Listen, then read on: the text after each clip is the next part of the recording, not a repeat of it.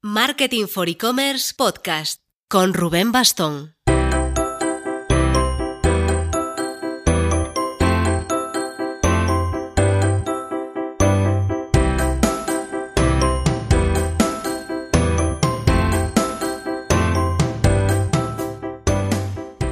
Hola marketers, soy Rubén Bastón, director de Marketing for E-Commerce y este es el programa número 11 de Marketing for E-Commerce Podcast.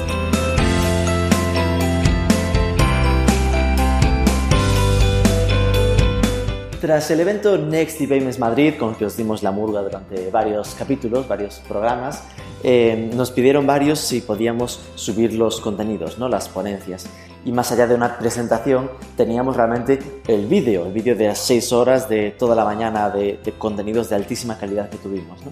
Eh, pero, claro, nos parecía bastante poco friendly de repente subir un mamotreto de 6 horas de vídeo, así que nos estamos matando a irlo masticando un poco y dar cada ponencia en su, mm, su espacio ideal. Algunos se van a convertir simplemente en artículos para Marketing for E-Commerce, otros van a ser vídeos en YouTube y las que moderé yo, de algún modo, nos encajamos un poco más para darlas en modo podcast, como vamos a ver ahora mismo. Así que vais a tener la fortuna de poder escuchar la estupenda mesa redonda que tuvimos vinculada a las tendencias presente y futuro de las pasarelas de pago.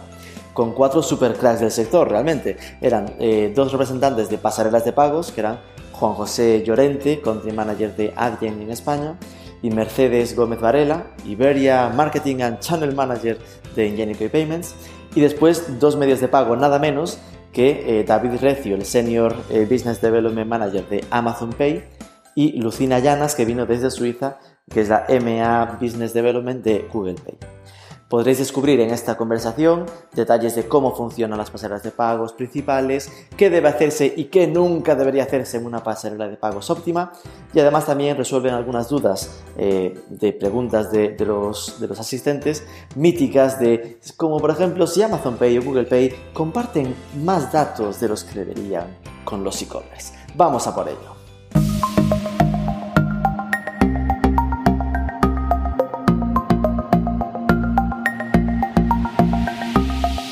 Bueno, buenos días, encantados. Vamos a empezar con una fácil y que sea un poco el pongámonos en situación y que me cuente cada uno quién es, cuánto tiempo lleva en su proyecto y qué hace, cuál es el diferencial de su proyecto, sobre todo aquí que tenemos dos muy parecidos, pues también que aprovechen para, para marcar las diferencias ¿no? o las mejoras de cada, de cada uno. Muchas gracias, eh, Rubén. Un placer estar aquí. Eh, mi nombre es Juan José Llorente, soy Country Manager de, de Adyen en España. Em, en mi caso llevo cinco años y medio más o menos en, en la empresa, es decir, desde que abrimos una oficina permanente aquí. Eh, la empresa se fundó en el año 2000, 2006, con lo cual tiene un poquito más de, más de antigüedad. ¿no? Entonces, digamos que mi rol ha sido durante, durante mucho tiempo muy enfocado en, en la parte de ventas, en la parte de pues, ir, ir abriendo el, el, mercado, trabajar con, con, comercios, como algunos de los que estáis aquí, eh, y asegurar que vamos creciendo el equipo pues, para seguir trabajando con más comercios y con esos comercios con los que trabajamos, pues darles un buen servicio, es decir, desde el asesoramiento, eh, cómo integrar de la mejor manera, cómo mejorar la conversión, qué métodos de pago eh, meter, un poco ayudarles en este, en este camino de crecimiento. Y quizá por, por la empresa, ¿no? Decías un poco qué se diferencia. Yo creo que Adyen tiene dos, dos cosas que la diferencian de otros proveedores de pago. Y la primera es la tecnología. Eh, es una empresa que ya nuestros fundadores en finales de los años 90 eh, hicieron una empresa de este tipo de características, pero se dieron cuenta de la limitación y que tener un control de la tecnología de inicio a fin es un tema, es un tema clave, porque te permite no tener dependencias de, terceros, eh, integrar más rápido, modificar más la, digamos, la experiencia de, de pago, meter métodos de pago alternativos, etcétera. Entonces, es esa tecnología y tener una plataforma omnicanal y que es la única, tanto e-commerce como, como, punto de venta físico alrededor del mundo. ¿no? En, en, este periodo de 12 años no hemos hecho nunca una adquisición, no hay intención de hacer, de hacer adquisiciones, al revés, lo desarrollamos internamente, pues estaba pensado así desde el inicio. ¿no? Pues sabemos también que muy comúnmente las adquisiciones, juntar diferentes plataformas sobre el papel es muy bonito, en la práctica es bastante complicado. Y el, el segundo punto que creo que es bastante distinto en nuestro caso es la, es la propia cultura de la empresa. ¿no? Al final somos una empresa de, tecnología en el mundo de pagos. Eh, creo que esto es bastante distinto de, los bancos que procesan pagos, que hemos visto en sesiones anteriores, los pagos se han considerado muy, muy centrales, y es cierto, pero también, como decían, es un negocio de bajo, de, bajo margen, de alto volumen, pero que requiere mucha tecnología, que al final es lo que te da esta, esta escalabilidad. Entonces, nuestro DNA es de, es de tecnología y hay una, digamos, se quiere mantener este espíritu startup. Eh, a, todos los niveles, ¿no? O sea, desde hemos tenido Venture Capital que nos han preguntado cómo estamos haciendo para crecer a esta velocidad de personas, ahora somos como mil empleados a, nivel mundial, con tanta coordinación, y tenemos un, digamos, nuestra agenda es la del comercio. Y entonces yo creo que estas, estas dos cosas, ¿no? incluso a nivel de personas, la cultura se valora mucho, cada persona que es reclutada es evaluada incluso por una persona del, del Management Board, ¿no? Entonces, tecnología y, y cultura. Ok. David. Ah, yo soy David, David Recio, soy el responsable de desarrollo de negocio de Amazon Pay en España. Eh, empecé en este proyecto en 2007 cuando, cuando Amazon Pay llegó a España. Y mm, eh, por, por, Amazon Pay porque puede haber gente que no lo ubique. Eh, Amazon Pay es una solución enfocada a día de hoy al e-commerce, eh, independientemente de que en otros mercados y en otras experiencias sucedan otras cosas. Aún no están notando el PPT de véndeme el peer-to-peer en España, ¿no? A día de hoy es, es, una, es una solución para e-commerce y lo que permite es sacar la experiencia de pago eh, de cualquier persona que alguna vez haya comprado dentro de Amazon a comercios terceros, a webs ajenas a Amazon. Y, mm, Esto para entendernos, y por simplificar mucho, es como el botón de PayPal, volvemos a lo mismo, ¿no? Es decir, es otra opción más eh, dentro de un e-commerce que simplemente harías con el login de Amazon para pagar. Casi. Casi. la diferencia principal frente a lo que has dicho es que además te añade la gestión de las direcciones. Gestión de las direcciones de envío. Exacto. Eh, cualquier cliente que compra en Amazon tiene su información subida dentro de Amazon con las direcciones de envío, los medios de pago, y esa es la información que se va a facilitar en una web de un tercero. De manera que el checkout es mucho más ágil y eso afecta a la conversión directamente. Y en relación a, una nota de nuestra, de nuestra compañía, nosotros somos como somos una pequeña, una, pequeña, empresa, una pequeña startup dentro de, un monstruo, de una compañía gigante. Eh, pero quizá lo que más eh, choca cuando llegas allí la primera vez es eh, algo relacionado con, internamente lo denominan Customer Obsession, que es eh, la atención o el foco en el cliente, y eso significa que prácticamente en todas las reuniones siempre alguien sacará la pregunta de cómo afecta esto al cliente o cómo va a dar valor al cliente. Y eso hace que tenga un, un impacto en el resultado final muy claro. Ok. Mercedes. Aprovecho que está encendido. Al final vais a usar solo un micrófono, no me digas más. Para ahorrarte las pilas. No Gracias. Pues soy Mercedes Gómez, eh, Marketing Manager y, también de canal en, Ingenico y Payments. Eh, en realidad llevo unos cinco años colaborando con el proyecto en Ingenico y Payments, dentro de la empresa un año, también desde el inicio, como, como ha dicho él, desde que la empresa empezó en España, que empezó eh, siendo GON. Luego ya pues formamos parte del, grupo Ingénico. Nos conoceréis quizás más por los TPVs en España, porque cada vez que vais a pagar estamos en todas partes. Y en la parte de online, por pasar ya a la parte de nuestra empresa, Ingénico y Payments es la parte, la división online de pagos del grupo Ingénico. Conectamos a más de 70.000 comercios ya a nivel mundial con sus clientes y por diferenciarnos, pues obviamente quitando, eh, dejando aparte a los bancos, obviamente, que bueno, eh, eh, no han hecho una gran inversión en tecnología para facilitar los pagos en la parte online y se apoyan en pasarelas de pago como nosotros para, para ejecutar esa parte. toda vez que hay, hay players, como tú bien dices, que algunos estamos aquí, que tenemos tecnologías similares y estamos muy enfocados a lo que está pasando de cara a los medios de pago en Asia o, en, toda la parte de user experience, lo que nos diferencia a nosotros como compañía es un enfoque consultivo y es eh, no que acompañamos al e-commerce desde que es una pequeña startup hasta que se puede convertir en un e-commerce que factura 150 millones. Tenemos casos y pronto lanzaremos una campaña con uno de nuestros clientes, como Funidelia, que empezó con 100.000 euros y apoyándose en, nosotros pues, y escalando y consultándonos necesidades de medios de pago, pues ahora mismo ya están facturando más de 20 millones. Entonces, para nosotros ese enfoque consultivo, el no dar, el, empezar desde un módulo básico y luego ir creciendo, ir conociendo sus necesidades e ir añadiendo funcionalidades, es lo que mm, nos diferencia. Y la atención al cliente, por supuesto, porque tenemos atención localizada en cada país toda vez que la tecnología, pues eh, creemos que todos estamos cubriendo ya las necesidades de, los e-commerce de los más punteros en España. Ok. Lucina Llanas, de Buna, que usa sus micrófonos. Muy bien. Lucina Llanas de Google Pay, que además viene desde Suiza, así que se lo agradecemos mucho que haya venido al evento. Cuéntanos. Hola a todos. Eh, soy Lucina. Bueno, castellano no es mi primer idioma, así que perdón si estoy... Soy Lucina, soy de Bilbao. Em, así que si pongo si, em, palabras en inglés, es normal, perdonadme. Nos pasará a nosotros también. Em, entonces llevo en Google desde hace nueve años y en Google Pay eh, desde hace tres años. Antes de integrar el mundo de los pagos, eh, estaba trabajando eh, con los clientes más grandes de Europa para optimizar eh, la experiencia del usuario. Entonces, todo lo que toca a UX. Y luego, eh, bueno, como un paso bastante lógico, eh, hemos decidido crear este equipo, crear este, este método de pago nuevo que optimiza no solamente las páginas web y las aplicaciones móviles con todo lo que toca a la experiencia del usuario, sino también el pago, ¿no?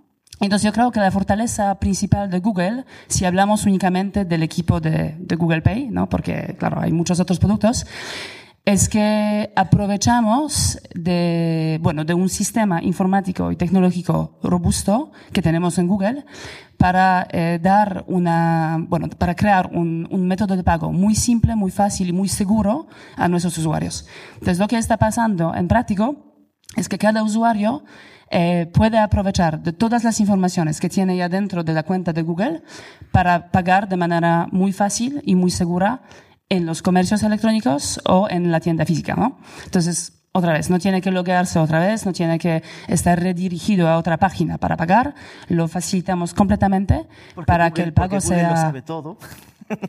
Todo no. para que el pago sea casi automático y para que, bueno, nuestros socios, nuestros partners, como los comercios electrónicos, aprovechan de esta mm, mejora de conversión eh, que pueden tener gracias a este tipo de pago. Eh, entonces, sí, las dos cosas es un sistema muy robusto em, tecnológico y de seguridad y por otro lado un sistema de pago completamente integrado con eh, bueno, todos los productos de Google. Ok, vamos al asunto. El tema es, lo que tenemos aquí en esta mesa son puros Ferraris, son el McLaren, el Ferrari de la Fórmula 1. Eh, pero después la realidad es que en el día a día, el, el que va y se monta un WooCommerce en WordPress y no tiene ni idea de e-commerce y está empezando, acaba con Stripe y el botón de PayPal, que no está aquí. Eh, no es por no estar, en plan, porque al final son las soluciones más sencillas y no necesariamente las mejores.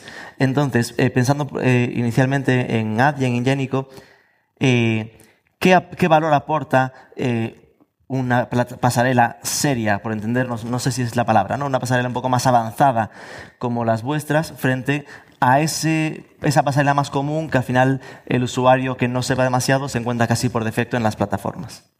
Para empezar, Stripe eh, es tecnológicamente bueno, no lo vamos a negar.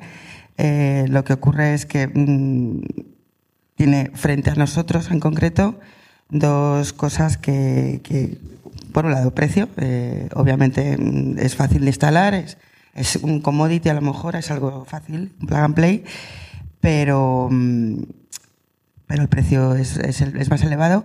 Y por otro lado pues la atención al cliente es, es, decir esto es un plug and play esto te lo llevas te lo instalas pero como tengas una incidencia eh, pues solo solo tienes un correo electrónico y probablemente no sea en tu idioma. Y eso pues eh, precisamente al que tiene una tienda en WooCommerce que probablemente no tenga muchos medios y probablemente necesite apoyo técnico no será lo más eh, adecuado. No sé si estás de acuerdo, de acuerdo.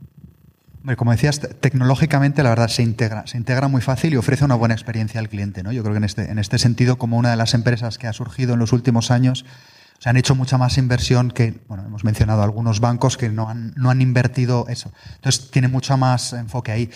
Eh, creo que en empresas que, que nacen y que empiezan a crecer, hasta donde conozco, el feedback que tenemos es una buena solución. Es quizá cuando empiezan más el proceso de internacionalización, ciertos métodos de pago. Hay ciertos métodos de pago que sí los tienen, muchos de los más innovadores, si no me equivoco, trabajan con Google Pay, trabajan con, varios de los que están aquí.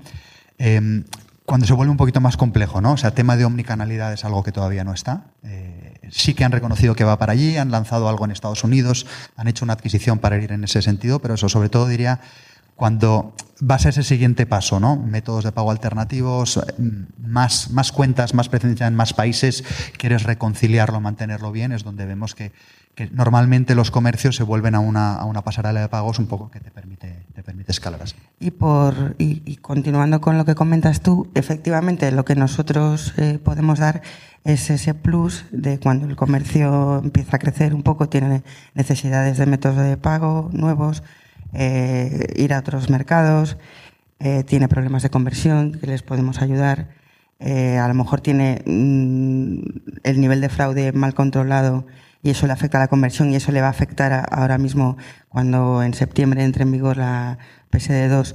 Si eres un comercio donde has tenido muchos chargebacks, etcétera, pues eh, pasarelas como la nuestra te pueden ayudar a, entrar en, listas blancas, a estar en, dentro de los merchants que estés con unos niveles de seguridad más altos para que eh, en, un momento dado pues, eh, pues, no se vea afectada esa conversión. Es decir, ese valor añadido de toda la tecnología que tenemos del, Big Data, del de, análisis de esos 70.000 comercios en nuestros casos, que van construyendo toda, pues, eh, toda una información de la cual se pueden mm, ver beneficiados los comercios. Es decir, que si lo entiendo bien sería como que mm, para cuando quieres dar un pasito más se te puede quedar pequeña, ¿no? En plan que eh, puede ser ese problema de que cuando tengas problemas no te atiendan rápido o que para internacionalización pues sean soluciones más completas, ¿no? En vuestro caso, Amazon Pay, Google Pay, pequeñas startups eh, de los medios de pagos, vosotros eh, entiendo que es un poco parecido a lo que hablábamos con Bizum de que sois, os estáis implementando en los e-commerce e-commerce a e-commerce o también trabajáis con pasarelas eh, como estas para integraros directamente y llegar a muchos más e-commerce de golpe? Lucina, ¿qué te a sentir? Los dos, entonces. Nosotros nos apoyamos muchísimo sobre las pasarelas de pago. Entonces, estamos trabajando, por ejemplo, con Adyen y con otras empresas de este tipo en el mundo. Ya tenemos eh, más de 60 integraciones a través de pasarelas de pagos diferentes en el mundo, ¿no? Entonces, nos apoyamos mucho eh, sobre nuestros partners, porque gracias a ellos podemos eh, integrar y proponer nuestra solución de pago un poco más at scale, eh, bueno, al mundo entero, ¿no? Pero por otro lado, tra trabajamos también y tenemos un equipo bastante fuerte de business development y un equipo técnico en Europa para también ofrecer una integración, digamos, más directa con el comercio, donde el botón Google Pay puede aparecer directamente en una aplicación móvil o una página web para simplificar incluso más el pago. Entonces hacemos los dos. En el caso de Amazon Pay. Al final lo que hacemos es eh, trabajar las dos vías. Eh, necesitas ir puerta a puerta en algunos casos y ofrecer soluciones. El P2P en este caso es puerta a tu puerta, ¿no? Sí. y también apoyarte en, en, partners que te permitan escalar un poco más deprisa. Eh, recientemente aparecía en prensa un acuerdo que hemos eh, firmado con Banco Sabadell eh, y tenemos eh, otros acuerdos con otros, con otros eh, SPs que ya tienen nuestra solución integrada para poder ofrecerla a sus clientes. Por adelantarme a alguna pregunta banal que pueda aparecer entre el público, eh, ¿cómo va el tema de, de, los, de los costes o qué supone, eh, cómo son las comisiones o lo que sea en vuestros casos? Tenemos una tarifa que es, es pública, está en la web, eh, funciona basada en volumen y mm, en la línea de lo, de lo que está en la línea del mercado. Sí. ¿En el caso de Google? Nosotros no añadimos ningún coste adicional eh, comparando al coste eh, habitual, por ejemplo, de una tarjeta de pago. Entonces, si un usuario está pagando con una tarjeta de Mastercard o Visa dentro de un comercio eh, electrónico y mañana elige añadir esa tarjeta a su wallet de Google Pay y pagar con Google Pay, el coste para el comercio, para el banco, para el usuario no cambia. Entonces, el comercio siempre va a pagar los interchange fees eh, que está pagando eh, para el uso de, de, la tarjeta bancaria. Es decir, eh, eso me pareció entender cuando consultaba vuestra web, es el punto de no cobramos nada. Decía, aquí algo falla. y es así, en principio no, hay nada más que el coste directamente de pagar con tarjeta, ¿no? Eso es así. Yo creo que la principal razón por qué lo hacemos de esta manera es eh, lo que comenté al principio, ¿no? en, mi, en, mi, en mi presentación. El pago que ahora estamos ofreciendo complete muy bien todo lo que hacemos y las consultorías que damos a las empresas para optimizar el web en general, ¿no? Entonces nosotros, bueno, somos Google y sabemos que si eh, comercio electrónico eh, aumenta y si el comercio electrónico está más agradable para el usuario, al final indirectamente nosotros ganamos también. Entonces, eh, siempre decimos que si optimizamos el web entero y especialmente en el móvil, donde todos los usuarios nos dicen es muy painful pagar con un móvil, es muy painful poner eh, el número de la tarjeta manualmente en una aplicación web.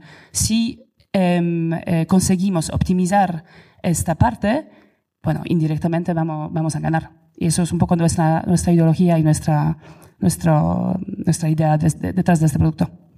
¿Y qué errores o qué cosas soléis encontraros en, los clientes, si no hace falta que los mencionéis, pero cosas que notéis que hay que que se hacen habitualmente mal y que se pueda llevar con aprendizaje nuestro público de esto y tratar de evitarlo, ¿no? Que no os pase a vosotros.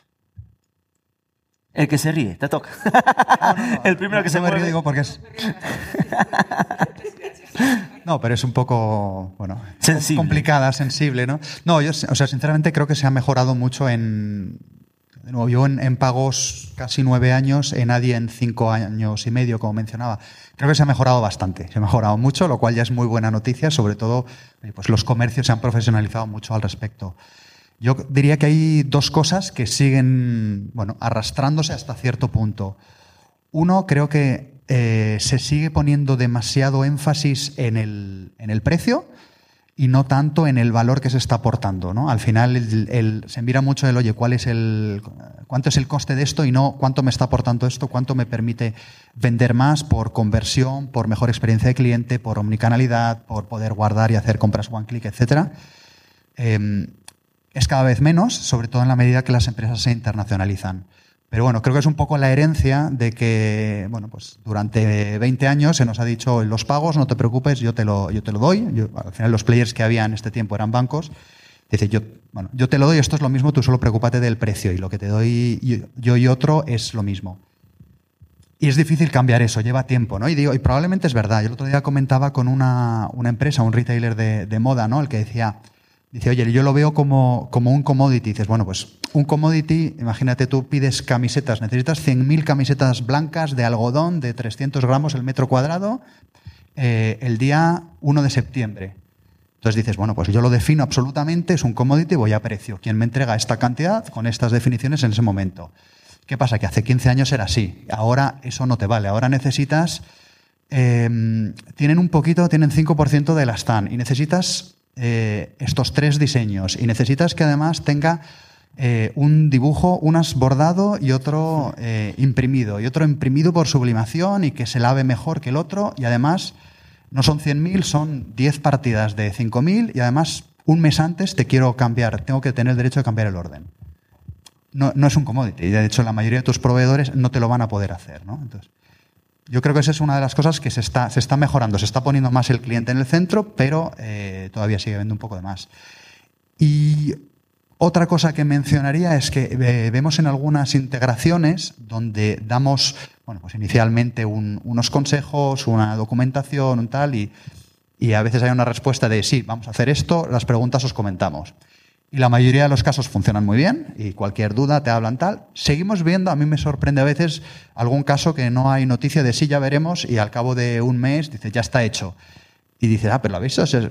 O sea, y, sin haber consultado, donde dices, pues hay dos o tres cosas que en lugar de ir, de preguntar, ir al camino correcto, dices, pues bueno, he asumido que se hacía de esta manera y voy así, tardo, hmm. tardo Pero bueno, dicho esto, creo que cada vez son más, son más excepciones. ¿no? En el pasado hemos visto más casos de empresas que a nivel de fraude, por ejemplo, no le prestan ninguna atención y eso es un poco una bomba de relojería. Muy excepcional a, día de hoy, ¿no? Sí, me quedo de lo que dices con lo de que se suele hacer a veces la, la interpretación de coste de la pasarela de pagos en vez de la de inversión, ¿no? En plan, el hecho de si, si inviertes en mejorar tu pasarela de pagos, vas a ganar más porque vas a tener un mayor porcentaje de conversión o lo que sea. A ver, ya no solo vas a ganar más, vas a poder vender. bueno. En mercados donde eh, probablemente no puedas acceder si no tienes una buena pasarela de pagos, si no tienes un mix de, medios de pago adecuados, pero claro, como dice él, yo también llevo unos siete, ocho años en, desde entonces, que era predicar en el desierto en un, en un mercado que estaba absolutamente acaparado por los bancos, donde efectivamente era una commodity y el TPV era, o sea, el, digamos, la pasarela de pagos era la traslación del TPV de la tienda, yo te pongo el TPV y aquí tienes esto. Hemos mejorado, pero realmente también, eh, mm, yo creo que también necesitamos, de alguna manera, saber trasladar mejor estos beneficios, eh, hablar más de casos de éxito, que nuestros clientes no tengan miedo a que podamos venir aquí y que cuenten y que digan, oye, pues yo gracias a mi pasarela de pago, igual que gracias a Google Ads eh, he conseguido atraer eh, un mogollón de tráfico, pues gracias a mi pasarela de pago he podido entrar en este mercado, gracias a la optimización de las páginas, eh, mm, he ahorrado los, pasos, pre, los, en lugar de tres pasos en un solo paso, gracias a que puedo pagar desde el móvil o tengo todos estos medios de pago, eh, mis clientes compran más y gracias a que he acortado el fraude, porque la pasarela de pagos, además de un módulo básico, tiene eh, módulos más avanzados, mm, pues, eh, pues es que vendo. Antes eh, tenía un 50% de operaciones no aceptadas, con lo cual ya no se trata de vender más, se trata de vender bien. Y es algo que tienen que entender eh, las tiendas, creo.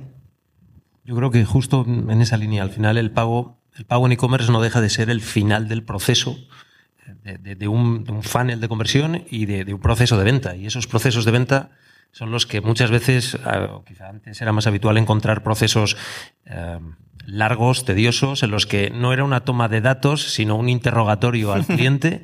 Eh, algo que era muy poco friendly, que no era nada fácil de seguir. Partía final... de la sospecha, de este me está timando, vamos a ver si, le, si lo detecto. Y muchas veces eso terminaba en un abandono. No llegabas ni, ni siquiera a pagar, era un abandono directo. Eh, bueno, la idea es, eh, si, si todo está alineado y está optimizado para que el pago sea como último paso algo casi invisible, todo funciona bien, todas las ventas convierten. Y ahí es hacia donde vamos. Y creo que los errores más habituales estaban en esa fase de, formularios con más de 15 campos, de preguntas, de repreguntas, confirmaciones, pantallas intermedias. Y eso cada día va mejorando, afortunadamente. Ok. Lucina. Sí, estoy completamente de acuerdo eh, con los tres. Eh, nosotros hacemos muchos estudios sobre, bueno, con, cómo funciona la compra, ¿no? Y cómo funciona el móvil, por ejemplo, para, para comprar eh, online. Y según nuestros datos, eh, sabemos que casi 70% de los usuarios que abandonan una compra dentro de un móvil, una aplicación o una web, lo hacen porque consideran que hay demasiados pasos para completar eh, el checkout, ¿no? Es muchísimo. Y para el comercio eh, puede ser catastrófico. Eh, también otro estudio nos demuestra que en general, bueno, en, en, en, en medio, el usuario tiene que tocar su pantalla 120 veces para completar una compra. Hablamos de un usuario que nunca ha comprado en este comercio, ¿no? que no está registrado, que no tiene su, su tarjeta, compra por la primera vez. 120 veces tenemos que eh, tocar la pantalla para completar este formulario. ¿no? Entonces, bueno, son datos que nos eh, demuestran que al final hay, te, tenemos mucho espacio para optimizar esta, Estoy esta entendiendo que parte. ¿no? también es escribir. ¿no? Eso. Los caracteres. Sí, sí. Estaba y tarjeta y todo esto. Entonces, eso es la primera cosa. Y luego, la segunda que nosotros siempre aconsejamos a nuestros clientes con quienes estamos consultando es eh, pensar, por un lado, de manera global, pero de- por otro lado, actuar de manera local. Lo que quiero decir es, si optimizamos nuestra página web o nuestra aplicación móvil, es muy importante seguir los mejores ejemplos que existen globalmente, ¿no? Para reducir los pasos, para explicar al usuario lo que está pasando exactamente en el checkout. Si, por ejemplo, el usuario está pagando y de repente le sale un precio nuevo porque, no sé, porque el delivery está más caro o lo que sea, eso es una de las razones principales de, de abandono de- del carro, ¿no? Falta Entonces, de confianza. Eso, Eh, hay, que, hay que optimizarlo siguiendo las- lo- los mejores ejemplos de- del mercado global, ¿no? Pero luego cuando hablamos de actuar localmente, siempre cuando hablamos del pago, hay que ofrecer a los usuarios el pago en que el usuario confía. Entonces tenemos que ofrecer el pago que, que el usuario está usando en su día a día. ¿No? Si no tiene su tarjeta preferida, si no tiene su Bizum preferido en la página, por ejemplo, lo va a abandonar, no va a pagar. Entonces las, eh, siempre hay que tener en mente las dos cosas cuando optimizamos el, el checkout. ¿no? Ok. Hay algo que ya se notó en las preguntas anteriores y es la preocupación por la implementación del PSD2 famoso después del verano. Esto, ¿cómo lo lleváis? ¿Qué, es lo que, cómo, cómo lo está llevando vuestros clientes y qué es lo que la, mm, cómo debería hacer la gente para no, mm, que esto no sea el nuevo mm, GRPD esta que el año pasado nos llevó por la calle de la amargura? Hay, hay muchas preguntas, hay también bastante incertidumbre. ¿Cómo de preparadas están todos los players? Eh, pues, no tanto como, como deberían, pero es toda la cadena de valor. Es decir, como proveedores de pagos, por ejemplo, en nuestro caso estamos preparados. Espera, que me acabo de dar cuenta. Igual hay alguien que no sabe lo que es el PSD2. Es como una nueva normativa europea que va a regular todo el sistema de, de pagos en Europa. A partir de septiembre es cuando entra, ¿no? 14 de septiembre. 14 de septiembre. A la vuelta al cole. Perdón, prosigue. Bueno, sí, tiene, tiene distintos elementos, algunos ya han entrado en vigor, ¿no? pero creo que lo que más preocupa a los, a los comercios es la obligatoriedad a partir del 14 de septiembre de la autenticación segura, ¿no? con un factor, un factor adicional. Digamos, similar al 3D Secure que tenemos hoy, pero se ha creado también un nuevo, un nuevo protocolo que se llama bueno, 3DS2, 2.1, 2.2. Nombres estupendos, sencillos, intuitivos. Mira, en, en nuestro caso estamos preparados desde noviembre, publicamos documentación, hay algunos comercios, unos pocos comercios que ya lo están usando, eh, en cantidades muy limitadas, porque al final para que todo el proceso funcione, el banco emisor tiene que soportarlo, tiene que soportarlo toda la cadena de valor. Y ahora mismo tenemos unos pocos bancos en Inglaterra y otros en Escandinavia que están listos. ¿Cómo llegar aquí? Eh, pues, a, última hora, ¿no? Al final para los, los comercios, hombre, yo creo que la mayoría de, o un buen proveedor de pagos lo que debe intentar es facilitarles la vida y hacer todos los cambios eh, en tiempo para minimizar el esfuerzo que tenga que hacer el, comercio. Pero no, es que no, todo el mundo está ahí. A ver, eh, evidentemente, igual que, como comenta él, nosotros las pasarelas de todo va eh, todo dentro de la cadena de valor. Las pasarelas de pago tenemos la obligación ya de estar preparadas y lo estamos.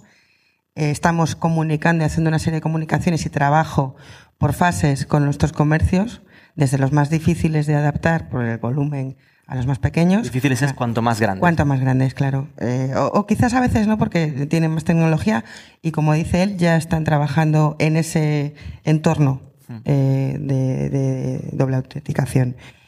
Y lo peor va a ser quizás, o bueno, al final llegaremos como todo, en el, pues, eh, abriendo el, El estadio 13, y estando poniendo el último ladrillo. Pues los bancos, que en España todavía ninguno está preparado eh, a, a día de hoy, y, y también el procesador español RedSys, que también eh, sabemos que está trabajando en ello, pero aún, aún no está. eh, Es decir, que a día hoy de por hoy hoy. sería imposible que los comercios se adapten porque faltan partes del proceso.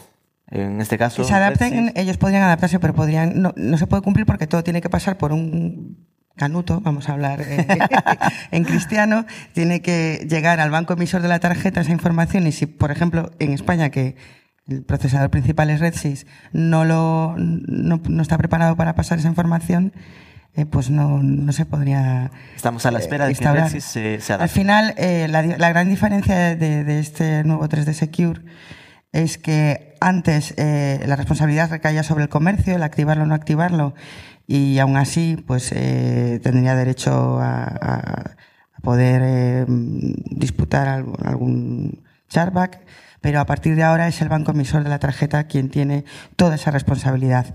Y para poder autenticar eh, un- o, o dar OK o KO a una transacción, eh, va a pedir eh, más información de la que estaba pidiendo hasta ahora. Eso es básicamente. Ok. En ese sentido, yo creo que todos estamos sufriendo lo mismo. ¿A vosotros también os afecta? Sí, sí. Entonces, eh, ya tenemos las soluciones preparadas, pero el proceso es arduo y es una cadena completa en la que hasta que todos los players estén listos no se podrá empezar a utilizar.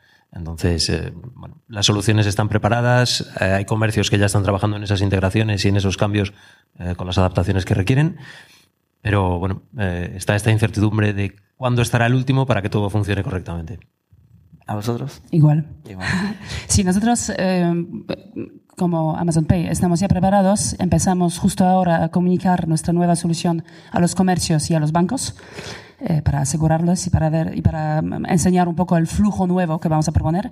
Yo, yo creo que el reto más grande para las compañías como las nuestras es eh, estar em, compliant, ¿no? Estar, em, ¿cómo decirlo? Sí, cumplir con las- la, la reglamentación nueva eh, de PSD2 y en el mismo tiempo ofrecer al usuario un flujo que no sea más disruptivo, ¿no? que no sea más difícil. Entonces, eh, como hemos acostumbrado a nuestros usuarios a un flujo muy automático, muy, muy agradable, ahora el reto es conservar este, este, este flujo y ofrecer una solución más segura y eh, que cumple con, em, con Strong eh, Customer Authentication. ¿Alguna pregunta en la sala? Nuevo Dario Martínez de Siberia. Eh, quería hacer una pregunta para, en particular para Google y para Amazon, porque he escuchado de muchas sinergias que eran orientadas a la usabilidad. Quiere decir, ya tener la dirección, ya tener ah, toda la información para el login ah, de los usuarios.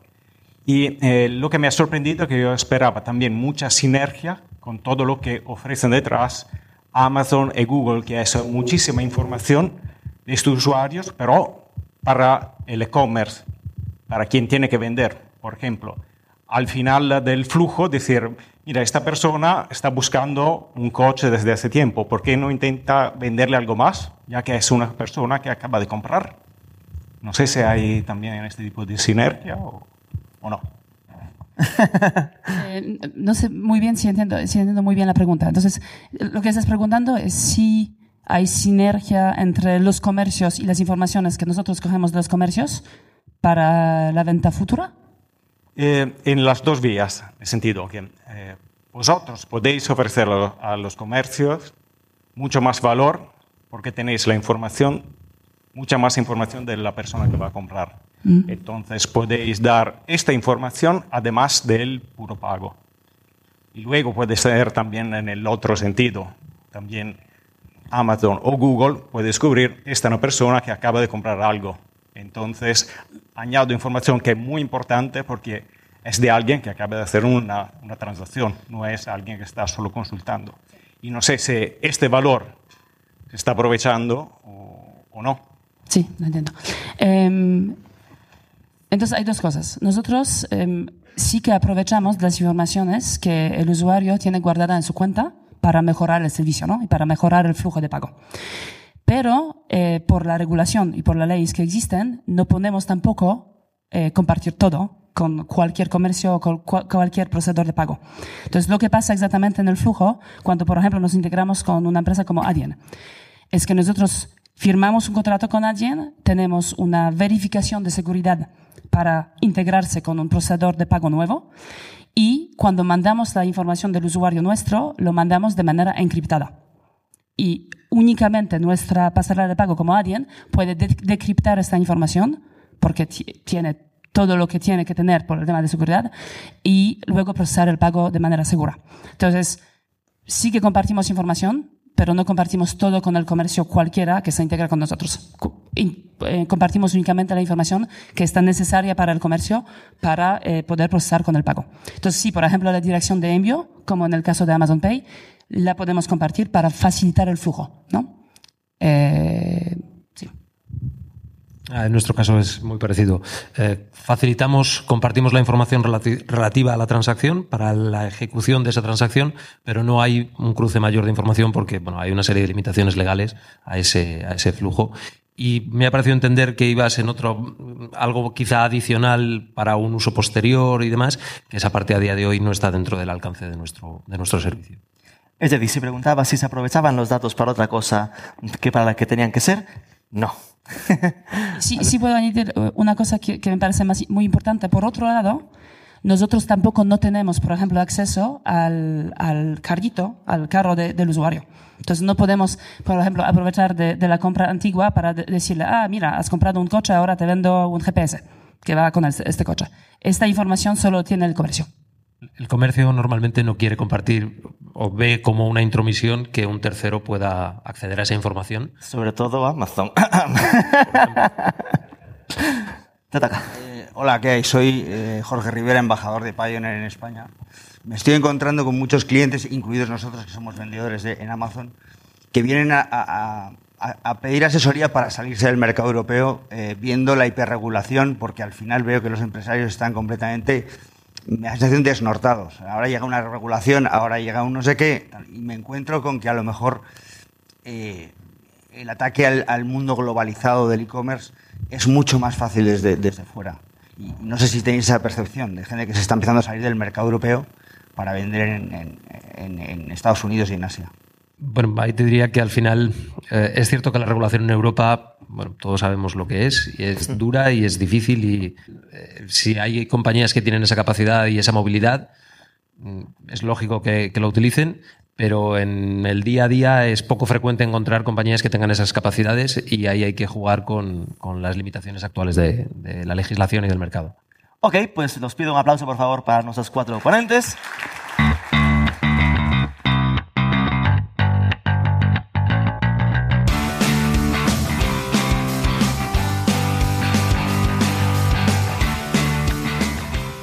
Fuera leyenda urbanas. Si alguien os pregunta aquello de Amazon Pay y Google Pay, claro, si lo uso se van a quedar con mi información y la van a usar para lo que sea, o si trabajo con ellos me van a pasar más datos o todo ese rollo, no es cierto. Son empresas serias y trabajan con sus datos bien, bien cuidados. Esperamos que os haya sido interesante. Si ha sido así, por favor, suscribíos al podcast, dadle like, dejadnos un comentario, compartidlo, que es gratis y estamos creciendo. Nos vemos el próximo lunes.